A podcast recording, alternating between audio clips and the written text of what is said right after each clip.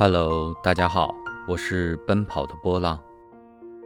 今天给大家带来的故事是分粥。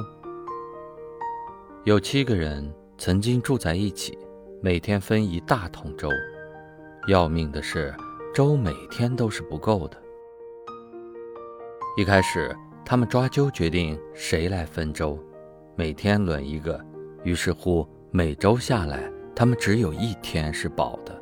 就是自己分粥的那一天。后来，他们开始推选出一个道德高尚的人出来分粥，强权就会产生腐败，大家开始挖空心思的去讨好他、贿赂他，搞得整个小团体乌烟瘴气。然后大家开始组成三人的分粥委员会及四人的评选委员会，相互攻击。扯皮下来，粥吃到嘴里全是凉的。最后想出来一个办法，轮流分粥，但分粥的人要等其他人都挑完后，拿剩下的最后一碗。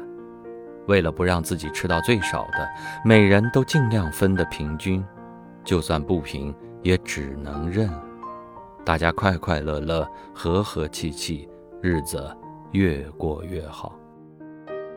同样是七个人，不同的分配制度就会有不同的风气。所以，一个单位如果有不好的工作习气，一定是机制问题，一定是没有完全公平、公正、公开，没有严格的奖勤罚懒。如何制定这样的一个制度，是每个领导需要考虑的问题。